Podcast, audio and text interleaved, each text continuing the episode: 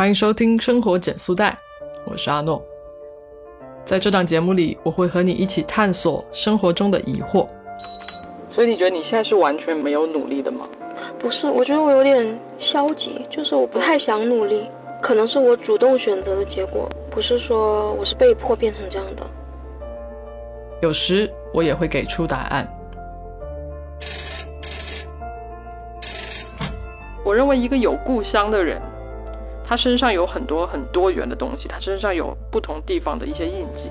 离开一个生活了很久的地方，又回去的经历，真的就很像我们否定了自我，又接受它。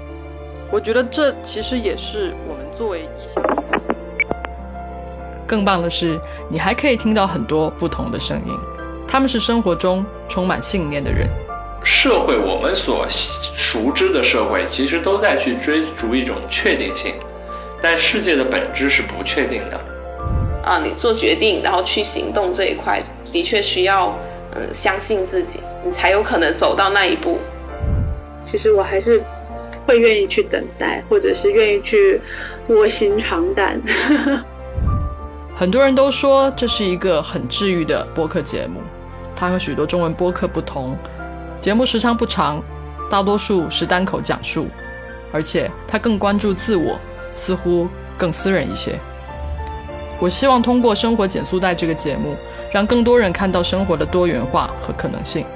也希望这个节目是一本在迷茫时能够打开的书，提醒我们坚定信念，常常觉知，充满勇气。